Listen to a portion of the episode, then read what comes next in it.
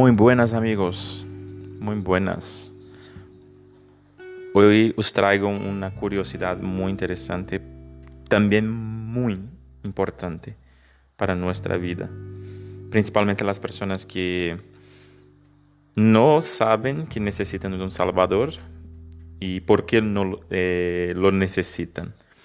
Y es importante entonces este artículo que voy a leer para vosotros y que prestéis muchísima atención porque de eso depende la vida tuya y la mía. Vamos a seguir entonces. Es un artículo muy interesante y va, a tratar de, de la culpa, de la culpa del pecado, de la culpa que el pecado nos trae, de la culpa que nosotros tenemos y por qué la tenemos aunque no, no lo sabemos. Vamos a ver. La caída de Adán y la mía. Otra difícil cuestión que rodea la doctrina de la predestinación es la cuestión de cómo puede heredarse de Adán nuestra naturaleza pecaminosa. Si nacemos como, con una naturaleza caída, si nacemos en pecado, si nacemos en un estado de incapacidad moral, ¿cómo puede Dios hacernos responsables de nuestros pecados? Recordamos que el pecado original, este pecado de Adán, de la desobediencia, no se refiere al primer pecado, sino al resultado de este primer pecado. El resultado de la desobediencia de Adán consiste en nuestro primer pecado, en nuestro, eh, pecado. Las escrituras hablan repetidamente de la doctrina y, de la entrada del pecado y la muerte que el mundo y la muerte en el mundo a través de la transgresión de uno. Como resultado del pecado de Adán, todos los hombres son ahora pecadores. La caída fue grande, tuvo repercusiones radicales para toda la raza humana. Ha habido muchos intentos para explicar la relación de la caída de Adán con el resto de la humanidad. Algunas de las teorías presentadas son bastante complejas y imaginativas. Tres teorías, sin embargo, han surgido de la lista como las más ampliamente aceptadas. La primera de ellas la llamaré de teoría mítica de la caída. La teoría mítica de la caída, como sugiere el nombre, sostiene que no hubo una caída histórica, de hecho. A Adán y Eva no se les considera personas históricas. Son símbolos mitológicos descritos para explicar, representar el problema de la corrupción del hombre. La historia de la caída en la Biblia es una especie de parábola, enseña una lección moral. Según esta teoría, los primeros capítulos del Génesis son mitológicos. Jamás hubo un Adán, nunca hubo una Eva la estructura misma de la historia sugiere una parábola o un mito porque incluye elementos tales como una serpiente que habla y objetos tan obviamente simbólicos como el árbol del conocimiento del bien y del mal. La verdad moral comunicada por el mito es que la gente cayó en el pecado. El pecado es un problema universal. Todos cometen pecado, nadie es perfecto. El mito indica una realidad más elevada, cada uno en su propio Adán. Cada uno es su propio, propio Adán. Cada uno es su propio Adán. Toda persona tiene su propia caída particular. El pecado es una condición humana universal precisamente porque toda persona sucumbe a su propia tentación particular. Los atractivos elementos de esta teoría son importantes. En primer lugar, esta idea absuelve a Dios totalmente de cualquier responsabilidad de hacer responsables a las criaturas generales, a las futuras generaciones por lo que hizo una pareja. Aquí nadie puede culpar a sus padres o a su creador como su propio, como por su propio pecado. Según este planteamiento, mi condición caída es un resultado directo de mi propia caída, no de la otra. no de la de otro. Una segunda ventaja de esa idea es que esquiva toda la necesidad de defender, de defender el carácter histórico de los primeros capítulos de la Biblia. Esta idea no sufre ansiedad alguna por parte de ciertas teorías de la evolución o de disputas científicas acerca de la, de la naturaleza de la creación. La verdad positiva de un mito nunca necesita ser defendida. Las desventajas de esta idea, sin embargo, son más graves. Su fallo más crucial es que realmente nadie ofrece con respecto a una explicación de la universalidad del pecado. Si cada uno de nosotros nace sin una naturaleza pecaminosa, ¿Qué explicación damos a la universalidad del pecado? Si 4 mil millones de personas nacieron sin inclinación a pecar, sin corrupción en su naturaleza, podríamos esperar razonablemente que al menos alguna de ellas se refrenaran de caer. Si nuestro estado moral natural es de inocente neutralidad, esperaríamos estadísticamente que la mitad de la raza humana permaneciera perfecta. Admito que explicarla de, eh, la caída de una persona inocente presenta un enorme problema intelectual. Pero cuando multiplicamos esa dificultad por los miles de, millones de personas que han caído, el problema se vuelve varios miles de, de millones de veces más difícil. También admitimos que si una persona creada a la imagen de Dios puede, pudo caer, entonces es ciertamente posible que miles de millones pueden caer igualmente. Es la probabilidad estadística aquí la que resulta tan asombrosa. Cuando pensamos en la caída de una persona, eso es una cosa. Pero si todos lo hacen sin excepción, entonces comenzamos a preguntarnos por qué. Comenzamos a preguntarnos si el estado natural del hombre es neutral en absoluto. La respuesta general de los que abogan por la idea mítica es que la gente no nace universalmente en un medio ambiente idílico como el Edén. La sociedad es corrupta. Nacemos en un medio ambiente corrupto. Somos como el salvaje, salvaje inocente de Khrushchev que es corrompido por las influencias negativas de la civilización. Esa explicación demanda la cuestión, ¿cómo se volvió corrupta la sociedad o la civilización en primer lugar? Si todos nacemos inocentes, sin traza alguna de corrupción personal, esperaremos encontrar sociedades que no fuesen más que medios corrompidas. Si las personas de la misma calaña se juntan, podrían encontrar sociedades todas donde todas las personas corruptas se agruparan, y otras sociedades donde no existiera ninguna maldad. La sociedad no pudo ser una influencia corruptora hasta que primero se vuelva corrupta ella misma. Para explicar la caída de una sociedad o civilización entera, debemos afrontar las dificultades que ya hemos indicado.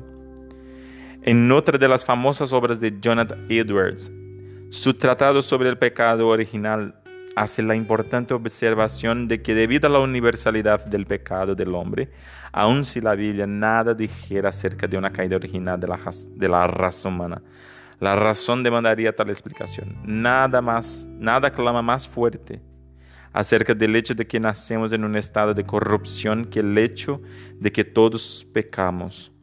Otra cuestión espinosa que surge tiene que ver con la relación entre el pecado y la muerte. La Biblia deja claro que la muerte no es natural para el hombre. Esto es, esto es, se dice repetidamente que la muerte ha entrado en el mundo como resultado del pecado. Si eso es así, ¿qué explicación damos a la muerte de los infantes? Si todos los hombres nacen inocentes, sin corrupción innata, Dios era injusto por permitir que bebés que aún no han caído muriesen. La idea mitológica de la caída debe afrontar también el hecho que hace una violencia radical a la enseñanza de la escritura. La idea hace algo más que interpretar meramente los primeros capítulos de la Biblia como ficticios. Al hacerlo, la idea se sitúa en clara oposición a, la idea del Nuevo Testamento acerca de la caída. Requeriría una gimnasia intelectual de la más severa especie, arguir que el apóstol Pablo no enseñó una caída histórica. Los paralelos que él, traza entre el primer Adán y el segundo Adán son demasiado fuertes para permitir esto, a menos que argumentemos que en la mente de Pablo Jesús fuese también, también un personaje mitológico. Admitimos que el relato de, del Génesis acerca de la caída contiene algunos elementos literarios inusuales. La presencia de un árbol que no sigue el modelo normal de, de árboles sigue ciertas figuras poéticas. Es correcto interpretar la poesía como poesía y no como narración histórica. Por otra parte, existen fuertes elementos de la literatura narrativa histórica en Génesis 3. La ubicación del Edén se sitúa en el capítulo 2 en medio de cuatro ríos, incluyendo el Pisón y el Guión y el Idequel o Tigris y el Eufrates. Sabemos que las parábolas pueden enmarcarse en un contexto histórico real. Por ejemplo, la, parábola del buen samaritano se enmarca en el contexto geográfico del camino a Jericó. Por tanto, la mera presencia de ríos históricos reales no demanda de forma absoluta que identifiquemos esta sección del Génesis como una narración histórica. Existe otro elemento en el texto, sin embargo, que es más convincente. El relato de Adán y Eva contiene una genealogía significativa. Los romanos, con su afición a la mitología, pueden no tener dificultad en trazar su linaje hasta Rómulo y Remo. Pero los judíos eran sin duda más escrupulosos acerca de tales asuntos. Los judíos tenían un fuerte compromiso con la historia real a la luz de la inmensa diferencia entre la idea judía de la historia y la idea, idea griega, griega de la historia, es impensable que los judíos incluyeran personajes mitológicos en sus propias genealogías. En los escritos judíos, la presencia de una genealogía indica una narración histórica. Nótese que el historiador del Nuevo Testamento, Lucas, incluye a Adán en la genealogía de Jesús. Es mucho más fácil explicar el árbol real sirviendo como un punto focal de una prueba moral y por lo mismo siendo llamado un árbol del conocimiento del bien y del mal, que lo, que lo es acomodar la, acomodar la genealogía a una parábola a un mito. Esto por supuesto podría hacerse si otros factores lo demandaran pero no existen tales factores. No hay una sana razón por, por la que no interpretemos Génesis 3 como narración histórica. Y múltiples razones por las que no tratarlo como una parábola o un mito. Tratarlo como historia es tratarlo como lo hicieron los judíos, incluyendo a Pablo y a Jesús. Tratarlo de otra manera está generalmente motivado por algún presupuesto contemporáneo que nada tiene que ver con la historia judía. La, idea realista de la caída. ¿Recuerdas aquella famosa serie televisiva titulada El túnel del tiempo? Llevaba a los espectadores mediante la magia de la televisión a escenas históricas famosas, pero en realidad no se han inventado a un ingenio electrónico alguno que nos haga retroceder en el tiempo. Vivimos en el presente. Nuestro único acceso, al pasado es a través de los libros, los artefactos de la arqueología y nuestras memorias y las de otros. Recuerdo haber enseñado un curso sobre la Biblia que incluía, que incluía un breve estudio de los soldados romanos. Mencioné el estandarte romano que llevaba las iniciales SPQR. Pregunté si, si alguien sabía lo que aquellas letras significaban. Un querido amigo de unos setenta y tantos años exclamó, Senatos populas que romanos, en latín, el Senado y el pueblo de Roma. Sonreí a mi amigo y dije, eres el único en esta sala que es lo suficientemente viejo para recordar eso. Ninguno de nosotros es lo suficientemente viejo para conservar en la memoria imágenes de la caída de Adán, o lo somos. La idea realista de la caída propugna que somos lo suficientemente viejos para recordar la caída. Debiéramos ser capaces de recordarla porque estábamos realmente ahí. El realismo no es un ejercicio en alguna especie de reencarnación. Por el contrario, el realismo es un intento serio de responder al problema de la caída. El concepto clave es este. No podemos ser considerados moralmente responsables por un pecado cometido por otro. Para ser responsables, debemos haber estado envueltos activamente de alguna manera en el pecado mismo. De alguna manera debemos haber estado presentes en la caída, realmente presentes. De ahí el nombre realismo. La idea realista de la caída demanda alguna clase de concepto de la preexistencia del alma humana. Esto es, antes de nacer, nuestras almas deben de hallar, haber existido ya. Estaban presentes con Adán en la caída. Cayeron juntamente con Adán. El pecado de Adán no fue meramente un acto por nosotros, fue un acto con nosotros. Nosotros estábamos ahí. Esta teoría parece especulativa, quizá grotesca grotesca inclusive. Sus defensores, sin embargo, apelan a dos textos bíblicos clave como garantía de su idea. El primero se encuentra en Ezequiel 18, 2, 4. ¿Qué pensáis vosotros, los que usáis este refrán sobre la tierra de Israel? ¿Qué dice los padres? Comieron las uvas agrias y los dientes de los hijos tienen la dentera. Vivo yo, dice el Señor, Dios, que nunca más tendréis por qué usar este refrán en Israel. He aquí que todas las almas son mías, como el alma del Padre, así el alma del Hijo es mía, el alma que pecare, esa morirá.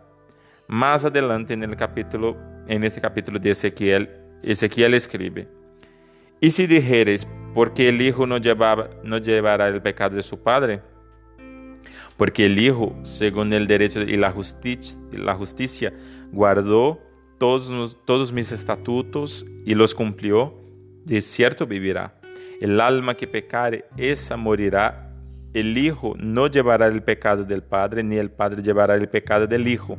La justicia del justo será sobre él y la impiedad del impío será sobre él. Ezequiel 18, 20 19:20. Aquí, el realista encuentra un texto definitivo para su argumento. Dios declara claramente que el Hijo no ha de ser considerado culpable por los pecados de su Padre. Esto parece presentar serias dificultades para toda la idea de que la gente caiga en Adán. El segundo texto clave para el realismo se encuentra en el libro de Hebreos en el Nuevo Testamento y por así decirlo, en Abraham pagó el diezmo, también vi que recibió los diezmos, porque aún estaba en los lomos de su padre cuando Melquisedec le salió al encuentro. Hebreos 7, 9, 10. Este texto es parte de una larga disertación por parte del autor de Hebreos con respecto al papel de Cristo como nuestro gran sumo sacerdote. El Nuevo Testamento declara que Jesús es tanto nuestro rey como nuestro sacerdote. Enfatiza el hecho de que Jesús pertenecía al linaje de Judá, a quien se había prometido la realeza del reino. Jesús era un hijo de David que también era del linaje de Judá. El sacerdocio del Antiguo Testamento no le fue dado a Judá, sino a los hijos de Leví. Los levitas constituían el linaje sacerdotal. Hablamos normalmente, por tanto, del sacerdocio levítico o del sacerdocio araónico. Aarón era levita. Si esto es así, ¿cómo podía Jesús ser sacerdote si no pertenecía al linaje de Leví? Este problema preocupaba a algunos judíos de la antigüedad.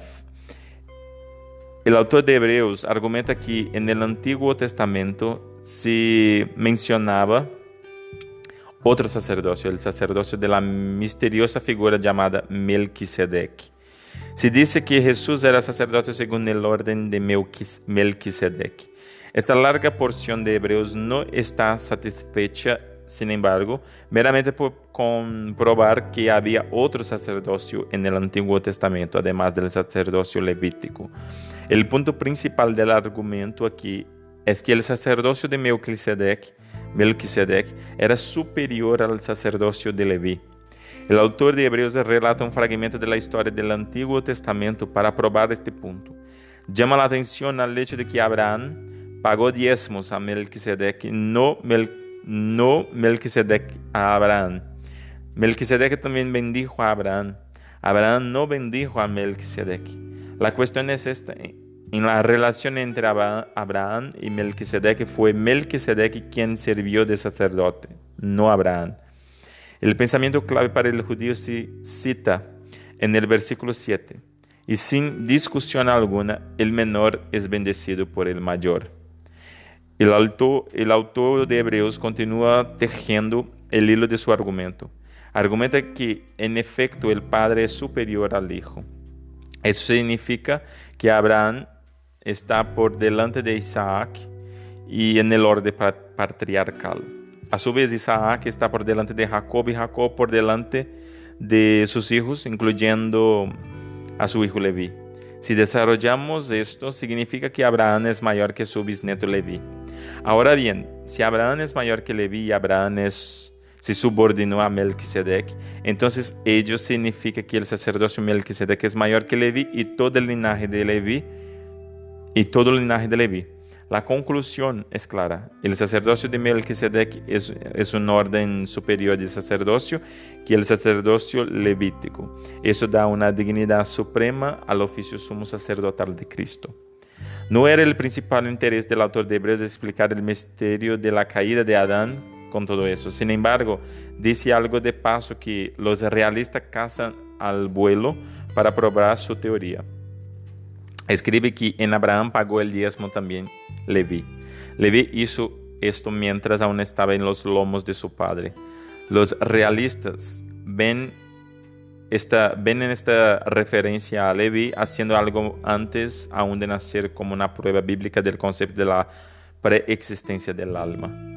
Si Leví pudo pagar diezmos mientras estaba aún en los lomos de su padre, eso debe significar que Leví en algún sentido ya existía. Este tratamiento de este pasaje de Hebreos demanda una cuestión. El texto no enseña explícitamente que Leví existiera o preexistiera realmente en los lomos de su padre. El texto mismo lo expresa con las palabras, por decirlo así. El texto no requiere que nos precipitemos la conclusión de que Leví realmente preexistiera. Los realistas vienen a este texto armados con una teoría que no han encontrado en el texto y luego imponen la teoría al texto. El argumento basado en el texto de Ezequiel también pierde de vista la idea. Ezequiel no estaba pronunciando un discurso acerca de la caída de Adán. No se considera aquí la caída. Por el contrario, Ezequiel se está refiriendo a la excusa corriente que los hombres utilizaban para sus pecados. Estos tratan de culpar a alguien de sus propias malas acciones. Esa actividad humana ha continuado desde la caída, pero eso es todo lo que este pasaje tiene que ver con la caída. En la caída, Eva culpó a la serpiente y Adán culpó tanto a Dios como a Eva por su propio pecado. Dijo, la mujer que tú me diste, por compañera me dio del árbol y yo comí. Génesis 3:12. Desde entonces los hombres han tratado siempre de echarles a otros la culpa. Aún así, argumentan los realistas, se establece un principio en Ezequiel 18 que está relacionado con este asunto. El principio es que los hombres no han de ser considerados responsables por los pecados de otros. Sin duda, se establece, se establece ese principio general en Ezequiel. Es un gran principio de la justicia de Dios. Sin embargo, no nos atrevemos a convertirlo en un principio absoluto. Si lo hacemos, entonces el texto de Ezequiel probaría demasiado, probaría probaría que la expiación de Cristo está fuera de lugar. Si es imposible que una persona pueda jamás ser castigada por los pecados de otra, entonces no tenemos Salvador alguno. Jesús fue castigado por nuestros pecados. Esa es la esencia misma del Evangelio. No solo fue Jesús castigado por nuestros pecados, sino que su justicia es la base meritoria de nuestra justificación. Somos justificados por una justicia ajena, una justicia que no es nuestra.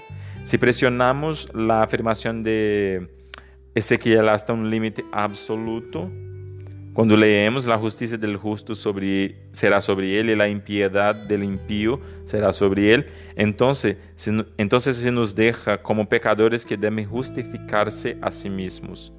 Eso nos, nos pone a todos en una grave situación. Sin duda, la Biblia habla de que Dios visita las iniquidades de la persona hasta la tercera y cuarta generación. Esto se refiere a las consecuencias del pecado. Un hijo puede sufrir las consecuencias del pecado de su padre, pero Dios no le hace responsable del pecado de su padre. El principio de Ezequiel permite dos excepciones, la cruz y la caída. De alguna manera no nos importa la expiación de la cruz. Es la caída la que nos irrita. No nos importa que nuestra culpa se transfiera a Jesús o que su justicia se nos transfiera a nosotros es el hecho de que se nos transfiera la culpa de Adán lo que nos hace aullar. Argumentamos que si la culpa de Adán nunca se nos hubiera transmitido, entonces la obra de Jesús nunca habría sido necesaria. La idea federal o representativa de la caída, esta es la principal. Para la mayoría, la idea federal de la caída ha sido la más popular entre los que abogan por la idea reformada de la predestinación. Esta idea enseña que Adán actuó como representante de toda la raza humana, con la prueba que Dios puso ante Adán y Eva, y él estaba probando a toda la humanidad. El hombre, el nombre de Adán significa hombre o humanidad. Adán fue el primer ser humano creado, está a la cabeza de la raza humana fue puesto en el, eh, en el huerto para actuar por sí mismo, no por sí mismo, sino por todos sus futuros descendientes. Exactamente como un gobierno federal tiene un portavoz principal que es la cabeza de la nación, así Adán era la cabeza federal de la humanidad. La idea principal del federalismo es que cuando, cuando pecó Adán, pecó por todos nosotros. Su caída fue nuestra caída. Cuando Dios castigó a Adán quitándole su justicia original, todos nosotros fuimos igualmente castigados. La maldición de la caída nos afecta a todos. No solo fue Adán destinado a ganarse la vida con el sudor de su frente, sino que esto es cierto en cuanto a nosotros también. No solo fue Eva destinada a tener dolor en el parto, sino que eso ha sido cierto en cuanto a las mujeres de todas las generaciones humanas. La serpiente ofensora en el huerto no fue el único miembro de su especie que fue maldecida con arrastrarse, arrastrarse por su pecho. Cuando fueron creadas Adán y Eva y se les dio dominio sobre toda la creación como, resultó, como resultado del pecado, el mundo entero sufrió. Pablo nos dice, porque la creación fue sujetada a vanidad, no por su propia voluntad, sino por causa del que la sujetó en esperanza, porque también la creación misma será libertada de la esclavitud de corrupción a la libertad gloriosa de los hijos de Dios, porque sabemos que toda la creación gime a una y a una está con dolores de parto hasta ahora. Romanos 8, 20, 22. Toda la creación gime al esperar la plena redención del hombre. Cuando el hombre pecó, las repercusiones del pecado se sintieron a través de toda la gama del dominio del hombre. Debido al pecado de Adán, no solo sufrimos nosotros, sino que los leones, los elefantes, las mariposas y los cachorros de perro también sufren. Ellos no pidieron tal sufrimiento, fueron dañados por la caída de su amo. que sufrimos como resultado del pecado de Adán es algo que enseña explícitamente en el Nuevo Testamento. En Romanos 5, por ejemplo, Pablo hace la siguiente observación. Como el pecado entró en el mundo por un hombre y por el pecado la muerte, versículo 12. Por la transgresión de aquel uno murieron los muchos, versículo 15. Por la transgresión de uno vino la condenación a todos los hombres, versículo 18. Por la desobediencia de un hombre, los muchos fueron constituidos pecadores, versículo 19. No hay manera de evitar la enseñanza obvia de la escritura en cuanto al que el pecado de Adán tuvo terribles consecuencias para sus descendientes.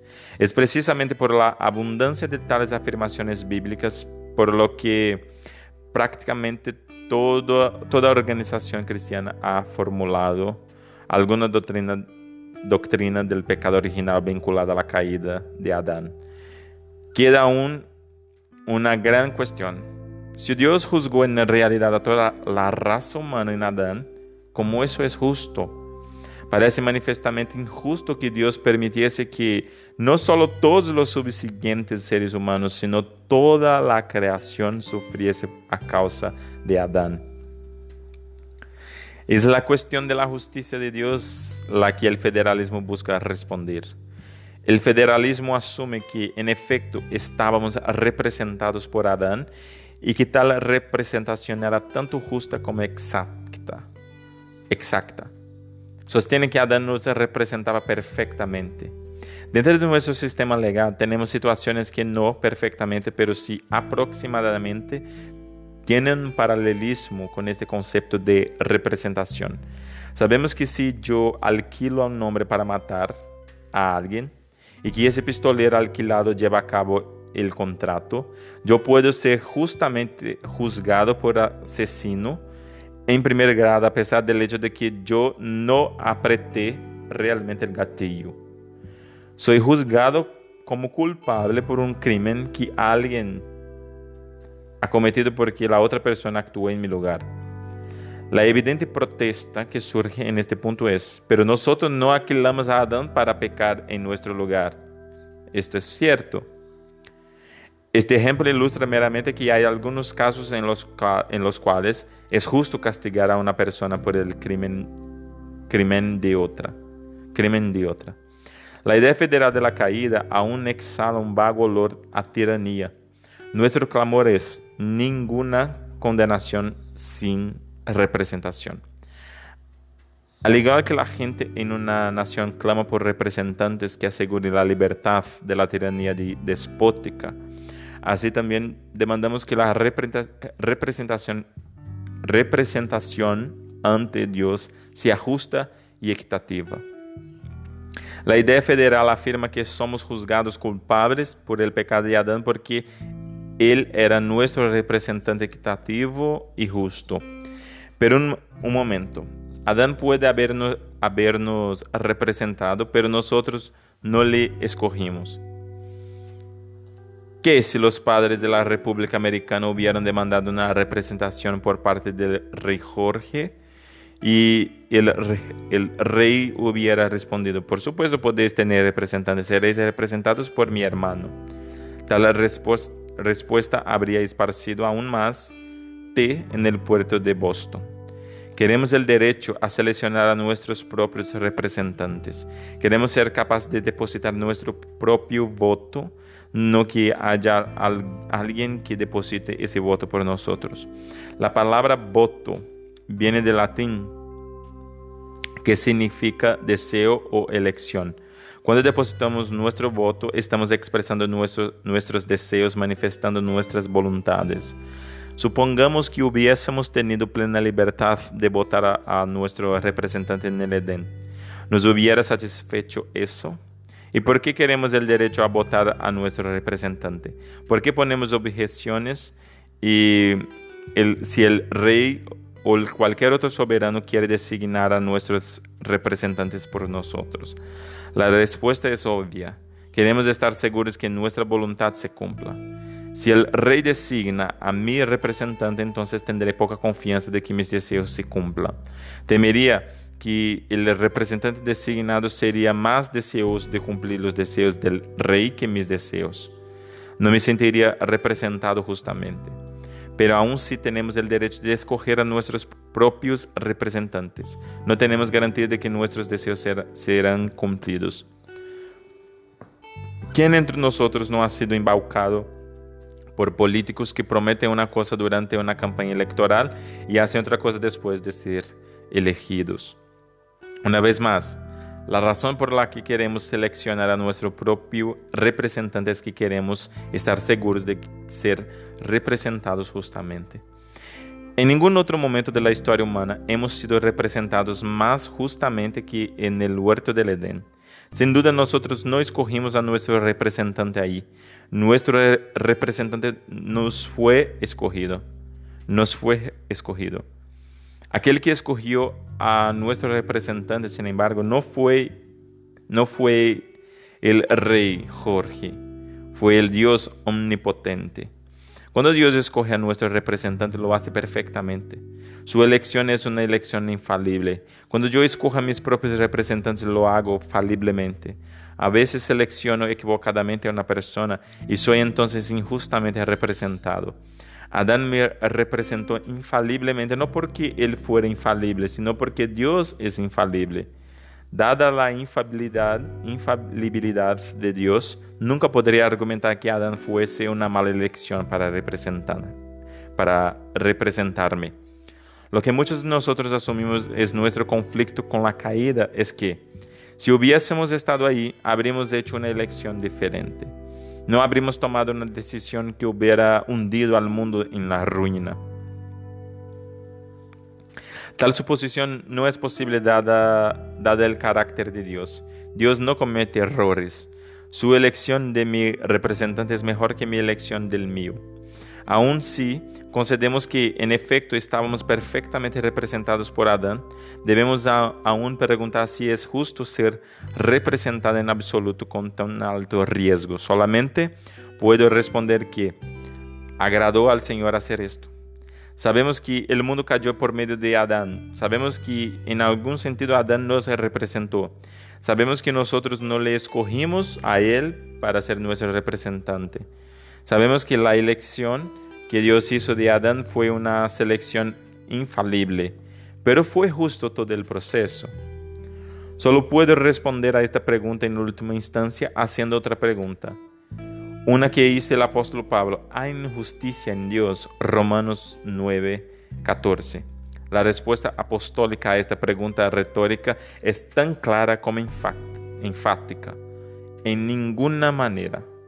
Si conocemos algo en absoluto acerca del carácter de Dios, entonces sabemos que Él no es un tirano y que nunca es injusto.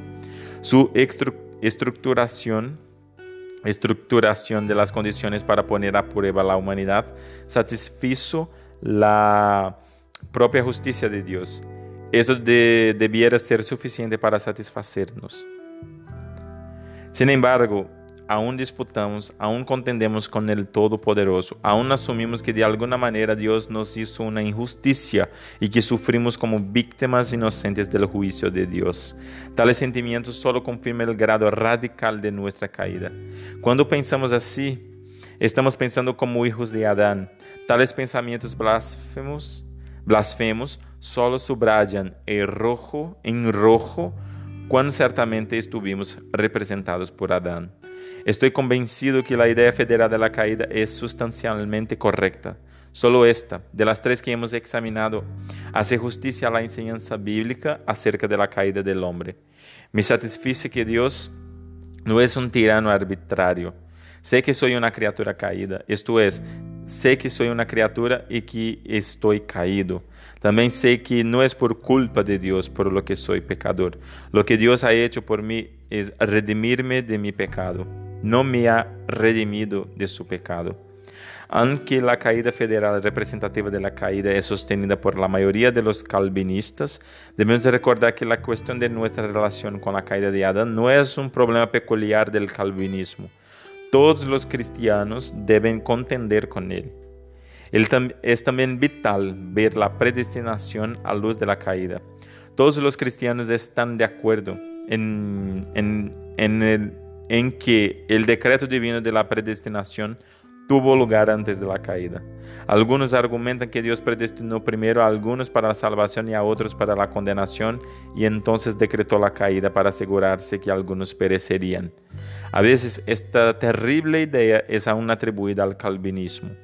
Tal idea era repugnante para Calvino y es igualmente repugnante para todos los calvinistas ortodoxos. La, la noción se llama a veces hipercalvinismo, pero aún eso es un insulto. Esta idea nada tiene que ver con el calvinismo, más bien que hipercalvinismo es anticalvinismo. El calvinismo, juntamente con otras ideas acerca de la predestinación, enseña que el decreto de Dios tuvo lugar antes de la caída y, y a la luz de la caída, porque es esto importante. Porque la idea calvinista de la predestinación siempre acentúa el carácter benévolo de la redención de Dios. Cuando Dios predestina a la gente para la salvación, está predestinando la salvación a los que Él sabe que realmente necesitan ser salvados. Necesitan ser salvados porque son pecadores en Adán, no porque Él les forzara a ser pecadores. El calvinismo ve a Adán pecando por su propio libre albedrío no por presión divina. Sin duda, Dios sabía antes de la caída que habría con toda seguridad una caída y emprendió la acción para redimir a algunos. Ordenó la caída en el sentido de que escogió permitirla, pero no en el sentido de que escogiera presionarla. Su gracia predestinante es benévolo precisamente porque Él escoge salvar a las personas que sabe de antemano que estarán espiritualmente muertas. Una última ilustración puede ser de ayuda aquí. Nos enojamos ante la idea de que Dios nos llame a ser justos cuando estamos obstaculizados por el pecado original. Decimos, pero Dios, no podemos ser justos, somos criaturas caídas. ¿Cómo puedes hacernos responsables cuando sabes muy bien que nacimos con el pecado original? La ilustración es como sigue. Supongamos que Dios dijera a un hombre, quiere que termines de podar esos arbustos a las 3 de la tarde, pero ten cuidado. Hay un gran pozo abierto al extremo del, del huerto. Si caes en ese pozo no podrás salir por ti mismo. Así pues, por encima de todo, mantente lejos de este pozo. Supongamos que tan pronto Dios sale del huerto, el hombre corre y salta dentro del pozo. A las tres regresa Dios y encuentra los arbustos sin podar. Llama al hortelano y oye un débil clamor desde el extremo del, del huerto. Camina hasta el borde del pozo y ve al hortelano agitándose desesperadamente en el fondo. Le dice al hortelano, al hortelano, ¿por qué no, no has podado los arbustos que se dije que podaras? El hortelano responde airadamente, ¿cómo esperas que puedo esos que pode estos arbustos cuando estoy atrapado en este pozo? Si no hubieras dejado este pozo vacío aquí, no estaría en este apuro. Adán, Adán saltó al pozo. En Adán todos, hemos, todos hemos saltado al pozo. Dios no nos arrojó en el pozo. A Adán se le advirtió claramente acerca del pozo. Dios le dijo que se mantuviera apartado. Las consecuencias que Adán experimentó por estar en el pozo fueron un castigo directo por saltar saltar a él. Así ocurre con el pecado original. El pecado original es tanto la consecuencia del pecado de Adán como el castigo por el pecado de Adán. Nacemos pecadores porque en Adán todos caímos. Aún la palabra caído, caída tiene un poco de eufemismo. Es una idea del asunto con color de rosa. La palabra caída sugiere algún tipo de accidente. El pecado de Adán no fue un accidente. Adán no resbaló simplemente en el pecado. Él saltó al mismo con los dos pies. Nosotros saltamos de cabeza con él. Dios no nos empujó, no nos engañó, nos hizo una advertencia adecuada y justa. La culpa es nuestra y solo, y solo nuestra. No es que Adán comiera las uvas agrias y nuestros dientes tengan la dentera.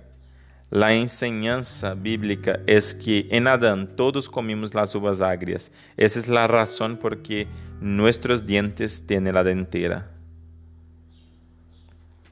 Resumen del capítulo. La presencia penetrante y universal del pecado no puede explicarse adecuadamente como un, como un mito. La pecaminosidad del hombre no puede explicarse por la sociedad.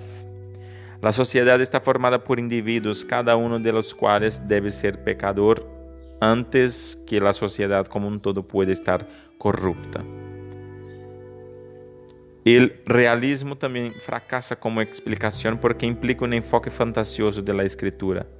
La idea federal de la caída toma en serio el papel jugado por Adán como nuestro representante.